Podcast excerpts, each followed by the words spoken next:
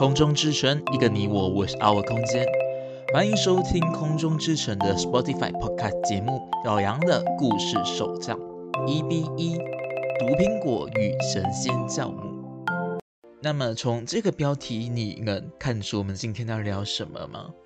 这个就待会儿再跟你谈。那小小的自我介绍，我是嘉阳，你也可以叫我老杨。这也是为什么我们的节目会叫做老杨的故事手账。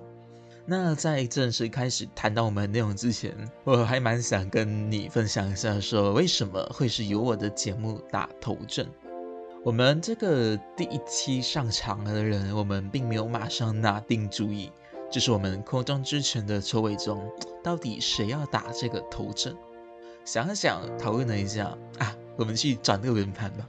你知道吗？就是在网上你打转轮盘，你就去到那种网站，然后你输入你的选项，就可以去转那个轮盘，它就能随机抽选某一些人的名字。我们就用这种方式选出我们所谓上场的一个顺序。然后我就是那个光荣的第一个人，是命运都逃不掉。所以呀，这就是为什么我会是今天的第一期，会是今天在这里和你分享。好，那老杨的故事手账，这个节目聊什么呢？这节目其实白话一点说吧，它就像是声音版本的读后感。我会把我在看不同的故事后，我的观察、我的想法，我对于那些故事所蕴含的寓意，它的时代背景，它的角色有什么样的切入的面向，我会去谈这些东西，和你聊聊我的观点。所以这也是为什么我们的节目会叫做老杨的故事手账。知道手账吗？它就类似于一个像笔记本这样的东西。它在国外比较兴起啊，在本地好像没有看到有什么人在用。它是类似像那种日记，可是你没有特别规定说你一定要写今天是星期几，然后什么天气啊、内容之类的，也不是讲你一定要每天更新。它是一个很弹性的东西，你可以去记一些你生活中的点点滴滴，去记录一些你觉得值得被记录的东西。所以这这就是手账，你上网找可以找到很多 example。所以我也想把我这个节目做成类似的声音版本，就是说我不必有特别的局限，我只需要在我看过一些故事中，我觉得特别有趣的，有一些切入点的东西能谈的，我就来和你分享。所以回到我们刚刚提到的一比一的主题，《毒苹果与神仙教母》这两个都是两部作品的关键词，没有错。我们今天要一试过谈两部作品，这两个关键词大家应该知道是什么吧？那就是《白雪公主与七个小矮人》还有《灰姑娘》，他们都是迪士尼，也就是 Disney 的动画电影。所以就先让我们来谈一谈说《白雪公主与七个小矮人》吧。白雪公主你应该知道吧？大家应该知道吧？就像现在你知道吗？就是蛮多人都很少看卡通了，可能大家可能都是有些接触比较多，或者是不同的媒介。可是这种已经是我那个年代，甚至更加早以前的这种经典的卡通动画片。说不定看的人其实没有很多了，你不知道也没关系，我来跟你做一个小小的、简单的分享概括。白 雪公主在聊什么呢？这些故事呢，它就是说有一很久很久以前，有一个人见人爱、车见车载的可爱的公主白雪，她就很向往爱情。可是呢，王后，嗯，这个坏王后，她就嫉妒白雪公主的年轻和美貌。所以啊，她就叫了一个猎人去杀死白雪公主。可是猎人于心不忍，哎，你这么叫我杀这么可爱的小女孩，是不是？所以他就叫白雪公主逃，她就逃进了森林里面，然后就遇到了善良的七个小矮人，就和他们一起在森林里面生活。而王后呢，她就之后她就发现了，哎，白雪公主没有死，我依然不是这个世界上最美丽的女人，可恶！她不爽，所以她就自己之前是委托别人嘛，就失败了。没关系，事情还是亲力亲为比较好。她就自己化身成了一个老巫婆，带了一颗毒苹果去毒死白雪公主，她成功了。不过在逃跑的时候，却不小心失足掉下山崖，然后死掉了。至于白雪公主呢，被毒苹果毒死了嘛，然后七个小矮人们呢就很舍不得她，就做了一个玻璃的棺材，然后把白雪公主给装了进去。而这时候王子出现了，王子亲吻了白雪公主，这个真爱之吻就是打破那个毒苹果的诅咒的一个关键。所以王子救醒了白雪公主，两人就一起从此以后呢，幸福快乐的生活在一起，就是这么经典的故事。这么经典的故事是出自于距今已经是八十几年前的年代了。没错，白雪公主与七个小矮人这一个迪士尼的动画片呢，它是在一九三七年上映的。一九三七年这个年份，可能还比某一些听众的爷爷奶奶还要年长也说不定哦。因为这年代真的很很久远了，它是第二次世界大战之前。而且《白雪公主与七个小矮人》这一部迪士尼动画片呢，它是当时候全世界第一部彩色的动画长片电影改编自格林童话故事。不得不说，这个距今已经八十年的一个老作品了。可是它的整个动画制作的那个呈现效果，还有它里面的美术风格，你放到现代，用我们现代人习惯的审美的风格去看的话，其实它也不逊色，它依然是非常非常精美的画面，非常非常经典和流畅的故事，特别是那种手绘的美术背景，那种水彩的感觉真的很美，那种美感真的是不会退流行，你知道吗？非常非常漂亮。然后除了美术风格呢，迪士尼他们的作品从白雪公主开始就一直延续到后来的，还有一个东西，也就是他们很经典的唱跳歌舞剧的风格，你知道吗？就是那种角色出场之后，哎，他要唱首歌，或者是他们在经历什么事情之后呢，角色之间就会突然跳起舞，唱起歌，就像美国百老汇的感觉，是一种很经典的风格，把整个动画片的故事给。还有视觉效果、听觉效果，整个视听享受给丰富了起来。因为白雪公主这个故事，就像我刚刚讲到的，你会发现，哎，它其实是很短的，它很精简罢了。所以这个 Disney 他们就是靠着这这一种丰富的歌舞剧的风格，来把这个故事呢给变得更加的多元，更加的引人入胜。那我们谈完的故事，或许我们可以来谈一谈关于故事里面的角色。最重要的白雪公主啊，我们就把它放到最后再谈好了。我们可以先谈一个我还蛮喜欢，对，虽然有点奇怪，不过我还蛮喜欢的一个角色，那就是坏王后。是不 surprise？坏王后，好，为什么会说坏坏王后我蛮喜欢的？因为她是相对于白雪公主或是其他角色，她是白雪公主这一个电影里面塑造着最丰富的一个角色。她很邪恶，她就嫉妒白雪公主的年轻和美丽，就会想要置她于死地。这是一种很极端的心狠手辣。可是她又会魔法，她可以自己做出一颗有诅咒效果的毒苹果，也可以把自己变成一个老巫婆。Magic，嘿，她会魔法哎，这种高强魔法却和她的这种呃心狠手辣的嫉妒心，这种邪恶的感觉给混合在一起。就把他塑造成了一个很纯粹的邪恶反派，这其实这一点是还蛮特别的。或许是整个时代演变的关系，到了后来的 Disney 他们的电影里面呢，他们也会有不少的反派，可是他们就塑造着比较复杂，他们就不仅仅是纯粹的邪恶，他们做坏事可能会有一些自己的理念，他们的整个人设。整个角色的形象会更加立体、更加丰富。可是白雪公主里面的这个坏王后呢，她是纯粹的坏人。她在整个故事里面啊是没有表现过一丝的仁慈的。她一出场呢，就带着一种很狂气、高傲的感觉，想要跟魔镜去证明说自己才是这世界上最美的女人。她不允许有人比自己美丽。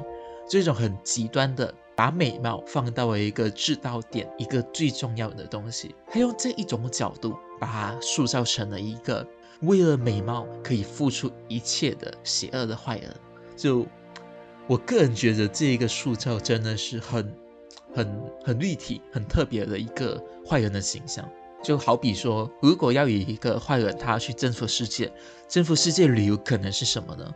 对于坏王后来说，可能就是他征服世界是因为他想要成为世界上最美丽的女人。这两种元素一混搭，不觉得特别特别棒吗？好吧，可能是我自己的一个解读角度的关系。不过总归而言，我还是蛮喜欢坏王后这个角色的。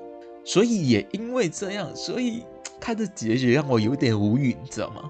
就像我前面讲到的，坏王后她会魔法，magic，还有她可以自己变出一颗有毒的毒苹果，她可以把自己从原本一个很高挑的身材给装扮成一个老巫婆，不是那种就是化妆打扮，你知道吗？就是施了魔法就把自己嘣就变成了巫婆。他是用这种方式，他有法术，可是他在毒死白雪公主，在逃离七个傻人的追逐的时候，他竟然就逃不走，他失足掉下悬崖死了。这是一个有法术的人的下场吗？我觉得这边有点逻辑上面的小棒你知道吗？就这一个坏王后的下场，他因为他是一个坏人，所以他有这种恶有恶报的下场。我相信大多数的，就是观众读者，其实不会有特别的一些反对还是什么样。只是你看回来，你还是要去意识到说他会魔法，可是他没有用他的魔法或者他的法术来，就是回就是回击那七个傻人，或者是帮助他逃跑。他就这样掉下山崖死了。我真的觉得这这个 boy 还蛮违和的，就是和他会法术这一点有冲突在。这是我觉得还蛮微妙的一个点。好，那么谈完了坏王后，我们接下来说一说一个存在感非常的少的一个人。对 他存在感真的很少。他在整个白雪公主这个电影里面。他就只在故事的开头和结尾出现，应该猜到谁了吧？就是王子，那一位连名字都没有的王子。因为后期的迪士尼的故事里面，王子们都会给他们一个名字，可是白雪公主这边，或许因为整个故事要聚焦的是在白雪公主和七个小矮人身上，所以王子的刻画是很少的。可是也虽然少，可是刻画部分就让我觉得还蛮特别的，你知道吗？就是王子的登场是在白雪公主在最初最初她在城堡里面洗衣服，然后唱歌跳舞的时候，嗯，我不知道为什么一个公主需要自己去洗衣服，可能他家的 工人休息还是怎样，这不是重点。反正就在白雪公主自己在唱歌跳舞的时候。这个路过的野生王子就自己爬上了别人家城堡的墙壁，看到有一个公主，哎呦，有一个可爱的公主，他就跳进去和人家一起唱歌，嘿，私闯民宅啊！白雪公主呢也是被吓到，天哪，怎么有个怪人突然间跑过来一起唱歌？他就躲进了他的城堡里面，然后他在阳台上面一看，诶，是个王子诶。这不就是我心心念念的王子吗？所以他们就这么就是你知道吗？命中注定的看到了对方，一眼定了彼此的爱情，就是这种命中注定的相遇的感觉。虽然我也是蛮认同，好吧，其实也不能说认同，应该说我还蛮憧憬这个所谓的命中注定。我也觉得这是一个非常浪漫的事情，因为如果你一天突然间你遇到一个人，你相信他就是你的。所谓的唯一，这个事情本身，它其实是很浪漫的，很罗曼蒂克。我也是觉得蛮，就是对他很老套，他很经典，然后他也很童话，他不真实，可是他就是浪漫，你不能否认他这个浪漫。所以这一种一眼定钟情的这种一见钟情，我是蛮欣赏的。可是他还是需要一些相处的养分啊。可是白雪公主和王子并没有这种相处的过程。他们就是在相遇之后，哎，然后一起唱个歌，白雪公主就相信王子就是她的唯一，就是她在等待的那一个人，所以他在故事的最后就被王子吻醒了，就是这样莫名其妙的骑上了白马王子的白马，然后就和他一起奔上了一个城堡还是王国，从此过上幸福快乐的生活。你们中间的相处呢？为什么你们可以这么简单轻易就认定彼此？这也是我在重新就是你知道吗？我也做这一个 podcast 节目，我重新看了故事之后，我心里面的一个小小的疑问，就是我会有这种感想。我会有这种感想，另外一个原因其实也不仅仅是因为王子，还包括七个小矮人。为什么会这么说呢？你看吧，七个小矮人，他们有七个很鲜明的个性，像是开心啊、糊涂，或者是一很聪明的感觉之类的。这些个性虽然很鲜明，不过其实更加像是一个标签。他没有把每一个小矮人都树立的非常的具体，非常的有深度。然后在我看来哦，就这七个小矮人里面呢，刻画的最特别也最让我有记忆点的，其实是爱生气。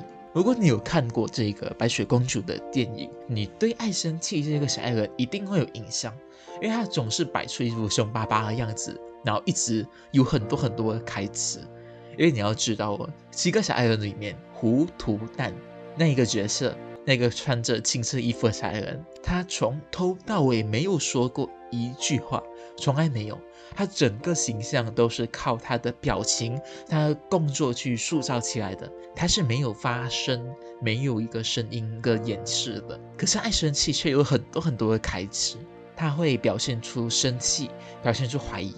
因为他们工作回来嘛，就看到自己的家里莫名其妙出现了一个陌生的白雪公主，其他人呢都对于白雪公主着迷，就觉得诶，这么可爱的公主怎么可能是坏人？可是爱生气就会心存怀疑，他会觉得她不管她可不可爱，她就是陌生人，她就是闯进了我们的家里面，他会有这种比较 理性的部分，虽然这个部分其实也是有一点反差的。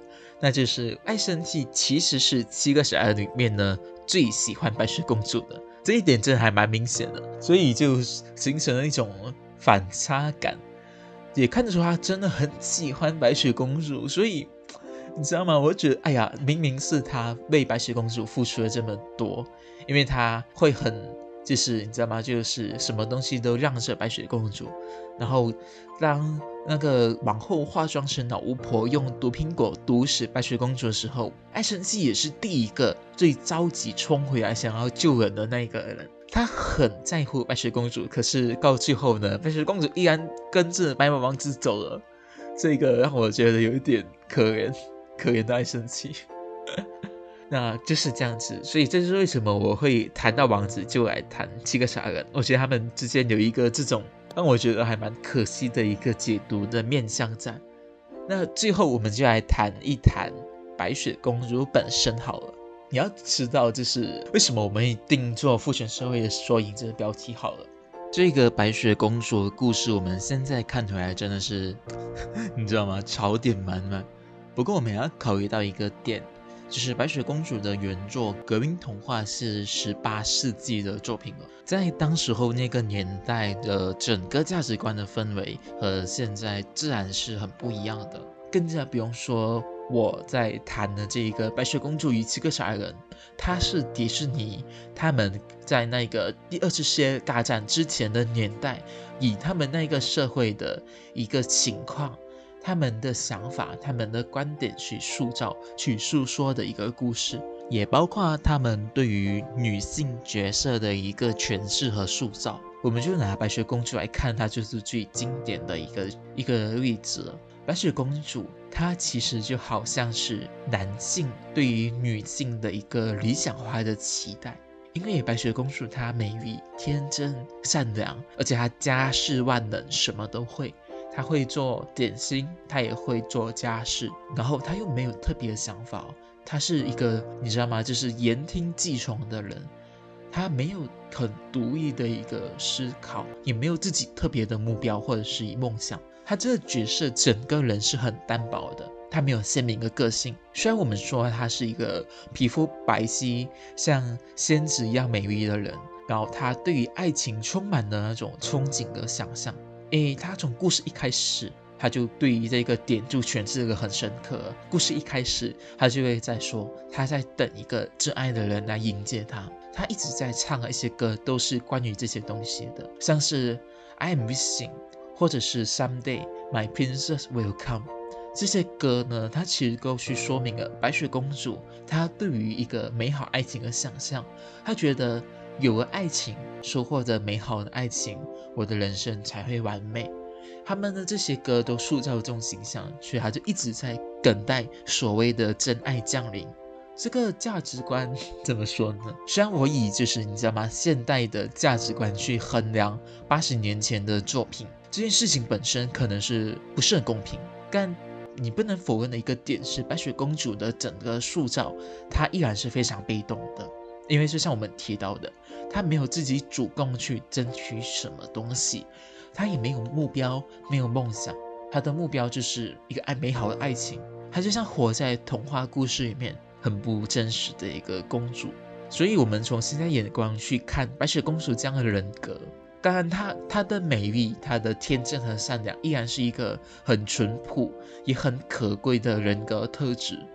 可是如果一个人纯粹只有这样的个性，他没有一些对于别人的怀疑的话，其实，在现在这个错综复杂社会里面是很危险的。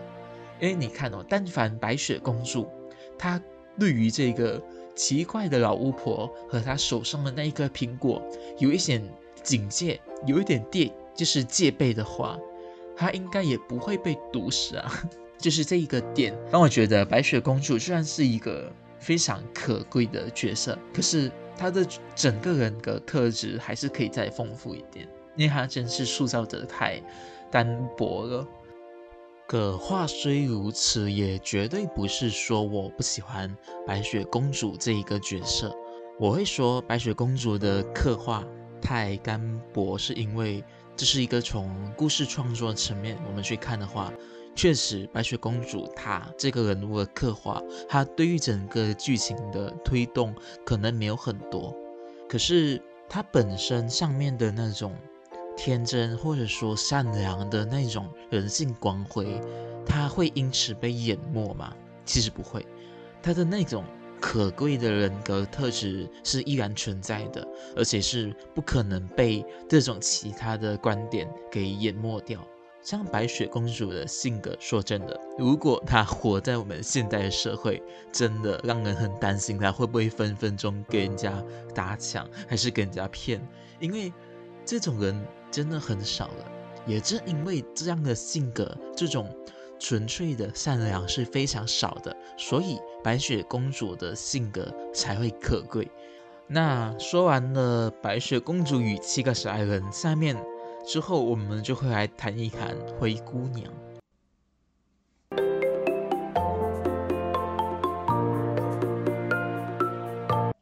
刚刚前面我们谈到了迪士尼的第一部经典动画长片《白雪公主与七个小矮人》，那那是第一部公主系列。然后下面我们要聊的就是迪士尼他们的第二部公主系列电影，也就是《灰姑娘》。《灰姑娘》这个电影，呃，中文有另外一个译名叫做《仙女奇缘》，这个名字可能比较少人知道，可能大家对于《仙女奇缘》比较多印象是。《大话西游二》的那个副标题，所以比较多人熟悉可能是灰姑娘。不过我要说一下哦，就是我以前其实没有好奇过，为什么灰姑娘的中文翻译是《仙女奇缘》？奇缘这一个梗，应该它就延续到后面的嘛，像什么冰雪奇缘之类的，就中文译名很喜欢这个东西。可是仙女是什么？我原本真的就不知道，所以为了做这个 podcast 呢，我。特地去找了一下，找的时候呢，才知道说，哎，这个“旅”它是我们说履行责任的那个“旅”，可是单单“旅”这个字呢，它其实写着意思，所以仙女其实就是那一只由神仙教母变出来的魔法玻璃鞋啊！原来仙女鞋有这个意思，我真的是 今天才知道，奇怪的知识有增加了呢。我不懂你知不知道这个点？如果你不知道，那我在这里分享给你，让我们一起增加奇怪的知识。好，那么接下来我们来绕惯例的来说一说灰姑娘的故事好了。灰姑娘的故事说的是女主角仙杜瑞拉，她原本是贵族女儿，可是她的母亲就过世了，所以她的父亲呢就再娶，所以她就有了一个后母和两个继姐。呃。义姐吧，应该这么说会比较通俗一点。他们一直都就是对仙杜瑞拉使坏心眼，就是把当做佣人去使唤。然后有一天呢，王宫就发来了一个舞会的邀请，他们要邀请寻找王子的另一半。然后仙杜瑞亚就很憧憬嘛，所以他也想要去舞会。可是他后母呢就使坏，他安排了很多的工作，就让他忙不过来，他就没有时间做自己的衣服。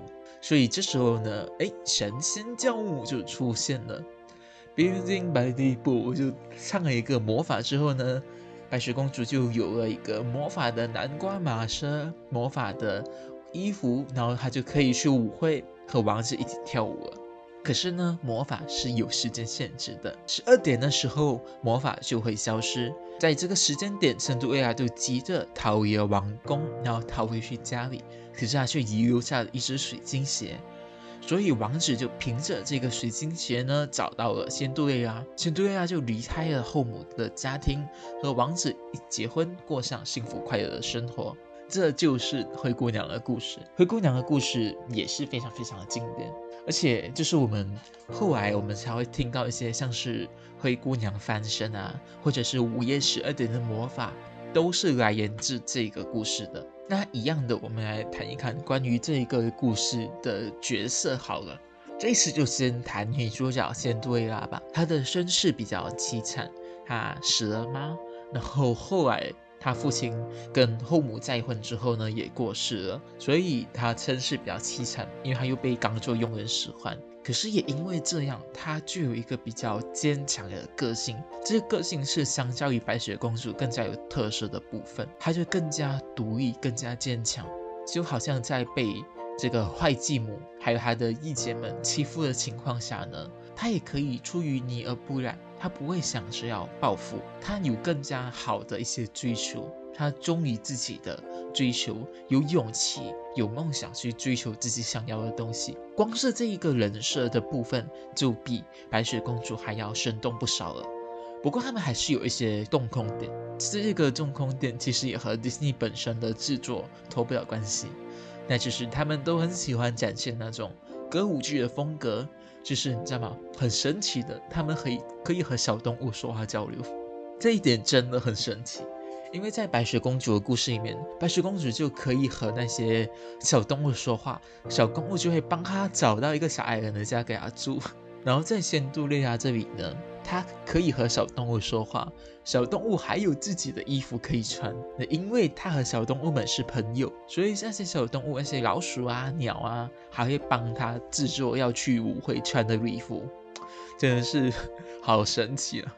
也因为这种感觉啊，所以整个故事就多了一层童话感、梦幻的感觉。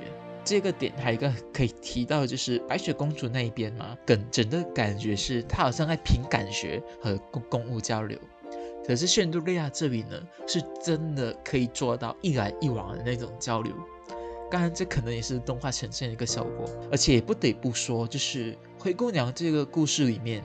正因为加了这些小动物的支线故事，所以整个故事其实更加丰富一点的，也让整个故事就更加有娱乐性了。因为你要知道，在这个仙杜瑞拉故事里面，小老鼠们为了就是帮仙杜瑞拉做这个晚会礼服呢，他们就到处收集材料，还要和后母养的那一只猫斗智斗勇。这一个部分的故事呢，是最有娱乐性的。真的，就整个灰姑娘里面这个部分的故事是特别有趣的。除了灰姑娘这边嘛，坏后母和她的义姐们，她们也是很经典的坏人。就是两位姐姐呢，有一点像妈宝的感觉，她们就很喧闹，什么事情都要找妈妈帮忙，什么事情都要找妈妈处理，然后又很嫉妒那位仙杜瑞拉，然后就他们这边会比较单薄啊，就是他们就是一个妈宝。就是见不得这个仙杜瑞拉好的那种感觉，可是后母呢就更加立体。后母她扮演的，她塑造的是整个现实感的那种。真的，如果你要说整个灰姑娘的故事里面的反派是谁，那肯定是后母。可是后母的那个反派感和白雪公主里面的坏皇后的那种会魔法、用毒苹果毒死人，跟那种感觉其实不一样的。坏后母的这一个他的邪恶感觉是那种现实中也有可能会有人遇到的那种，因为他就是只关爱他自己的女儿，他不关心那个仙杜瑞拉。他就是那种非常具有现实感的反派。现实中，可能你平常在日常生活中跟别人相处就会遇到的那种，这真的是在动画片还可以体验到这种切身感受，真的是很神奇。接下来就是王子，在灰姑娘里面的这个王子，相较于白雪公主的王子，他会有更加多自己的。特点，不过他跟就是你知道吗？跟仙杜瑞拉的爱情故事依然摆脱不了某种童话感跟非现实感，所以他依然就没有那么的具体。他和灰姑娘之间的爱情故事也缺乏的某种说服力，因为他们两人的相遇是这样子的，就是王子召集了舞会嘛，他就会会见他们全国的还没结婚的女的女性。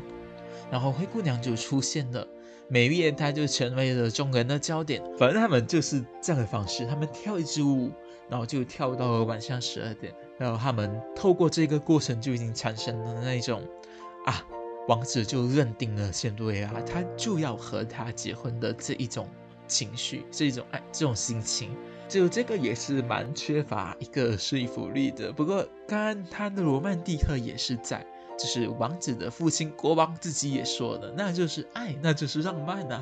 对提到这个国王，就不得不说，比起王子，国王和爵士的相处，绝对是比其他故事中的剧情的更加有意思的。真的，如果你有看过这个故事，我相信你会同意我的这个观点。国王和爵士的那个他们的对话，他们的相处，真的真的很有趣，就用了一种很卡空、很夸张的方式去表现出了他们在讨论一些议题，像是讨论说王子为什么不要结婚，或者是讨论说，诶，他王子找不到他想要结婚的那个女女性，这些事情，如果是一般的故事，他们可能就很认真的在谈。可是在这边，到了这位国王和他的爵士两个人在讨论的时候，是那种这边追来追去、跳来跳去，那种很卡空的方式，真的真的很有趣。我每一次看，我都会笑到不停。就我会觉得有趣的点就在这边，跟其他人可能不太一样。好了，那灰姑娘这个故事还有一个特别的地方，就在迪士尼这边，它是有续集的。迪士尼呢，在后来比较到了近代，也就是二零零七年的时候，它就制作了这个灰姑娘的续集，所以它就有两部续集了。它整个续集的概念是比较创新一点的，像其中一个，他说的是一个时间倒退的魔法，他说是后母有一天，他捡到了那个神仙教母的魔法棒。他就把时间倒流，回到了那个灰姑娘要去试穿那个玻璃鞋的时候，他就让灰姑娘赶不上，然后让他的其中一个女儿穿上了玻璃鞋和王子在一起。他就用了这种很创新的方式去重新诠释了这个灰姑娘的故事。不过这个因为年代比较靠近了。你要知道，这个续集和它的最初的原版的电影的那个上映，就是相差了五十七年，真的真的很久了，所以就不在我们今天的讨论的范畴里面。我们今天依然会着重在谈灰姑娘这个故事本身。总结来说呢，灰姑娘的爱情观其实依然脱离不了一个罗曼蒂克的氛围，就是那种我看到你的那一眼，我就相信你会陪我一生，你就是我这一生唯一的那一个人。这种非现实感，在现实中，如果你遇见，现实中应该没有人会讨厌这种理想的浪漫，因为如果你能遇见，那当然是很好的一件事情。可是正因为我们很难遇见，也正因为有很多种会影响的因素，像是彼此的三观、彼此对于未来的考量、彼此过去的种种境遇，这一种事情都会影响到两个人的相处。所以在爱情的这个部分，灰姑娘的故事呢，它并没有跳脱某一种刻板印象。最好的例子吧，就是王子去找这个仙杜丽亚的条件呢，是谁能穿上水晶鞋，谁就是我要找的那个人。我在看这一段的时候呢，其实我觉得没有什么，就是小时候看的时候。可是你现在看回来，你不觉得有点奇怪吗？就是。它好像可以替换成一种择偶条件，就是只要谁能穿上水晶鞋，是谁都好，他就是我要找的那个人。这一个解读的角度可能有点奇怪，不过只要你一切这个角度解读，你会发现它是可以串联起来的，可以诠释出某一种角度的东西，就是对于某一种要求。虽然择偶上面有一点要求，其实也是人之常情，也是一个很正常的事情。然后我另外一个在想的，其实就是关于到神仙教母了。我们来想一想好了，灰姑娘她这个故事里面，仙杜瑞拉她是靠着神仙教母的魔法华丽变身，她才能够去参加舞会。可是那终究是借助了一个外面的外在的力量，并不是她自己自身的能力让她从一个灰姑娘脱变。这种脱变不是她自己的。或者说，这个变身它更加像是一个外壳，因为这个魔法十二点就失效了，而内在依然是灰姑娘她自己。嗯，虽然说啊，虽然说就是没有华丽的衣服，没有南瓜马车或者是水晶鞋的话，圣多亚依然有一个善良的内涵，一个坚强的内涵。可是动画片它呈现出来的感觉是，灰姑娘需要一个华丽的变身去证明自己。他才能够去参加舞会，这个感觉 怎么说呢？我他有很多种诠释的面相，可是他这整个灰姑娘去参加舞会，他遇到神仙教母这个整个过程，给我一种感觉是：如果你不依靠一些变身或者是一些手段的话，你就没有办法发光发热。就灰姑娘圣对亚的境遇有这样的一个解读的角度。当然，，Disney 他们也不是笨蛋，他们很聪明，他们不可能没有想过这一个解读的角度，所以他们才会在故事的最开始让仙杜瑞亚唱一首歌。Dream is a wish your heart made。就我英文可能不是很好，这首这个英文的歌名翻译过来就是“梦是你心中的愿望”。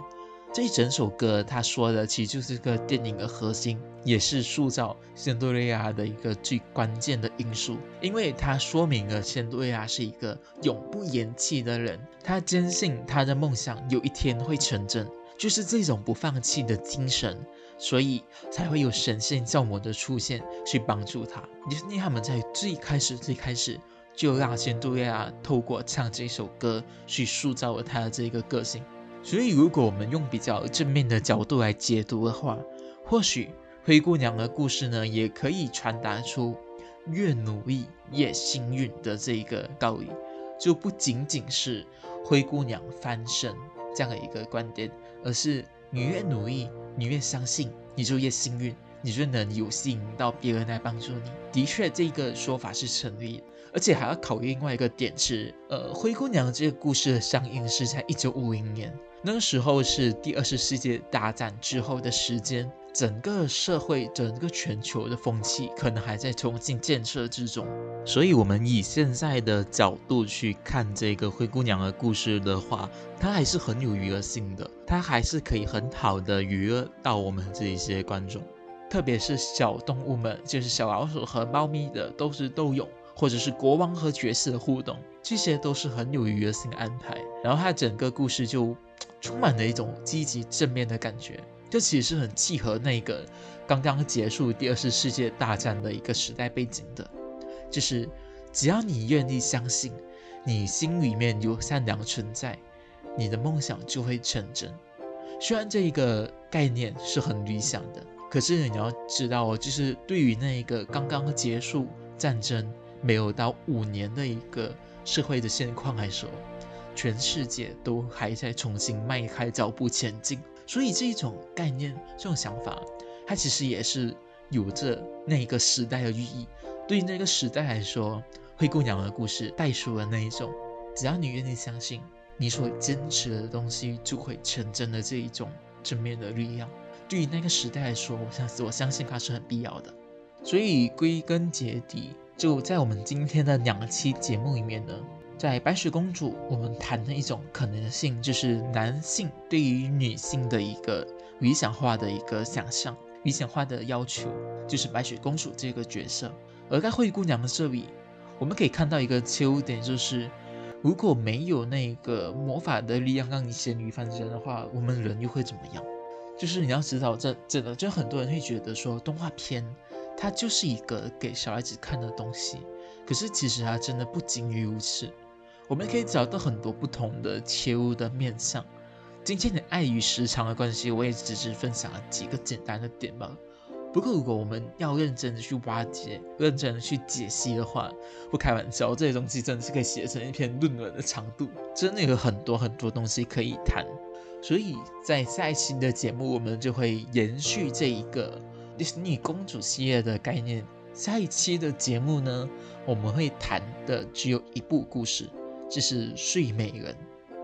《睡美人》这个故事也是很经典，所以如果你有看过《睡美人》这部电影，你想要知道我会跟你分享什么东西的话，你可以继续留守我们下一期的这一个老杨的故事手账。这个空中之城的 Spotify 下次的更新呢，就是会在下个星期二，也就是九月十四号。不过我的这一个老杨的故事手账的下一次个更新呢，可能就是会比较久之后。应该会到十月的月头才会和你见面的，所以如果你喜欢这个老杨的故事手账，下一期可能你也可以继续来听一听这些故事还有什么可以解读的东西。不管有没有你同意的观点，可能有你觉得哎你也同意的部分，也可能有一些你觉得有不同的观点的东西，你也都可以和我分享。你可以在这个空之城的 Facebook 找到我们。在留言区给我们知道你对于这些节目内容的想法，或是你对于我分享的观点的想法，都可以和我知道，就是告诉我，那我们就做一个交流。所以今天的节目就先到此为止，也谢谢你的收听。希望我们下次的分享也可以继续有你，那就下次再见了，拜拜。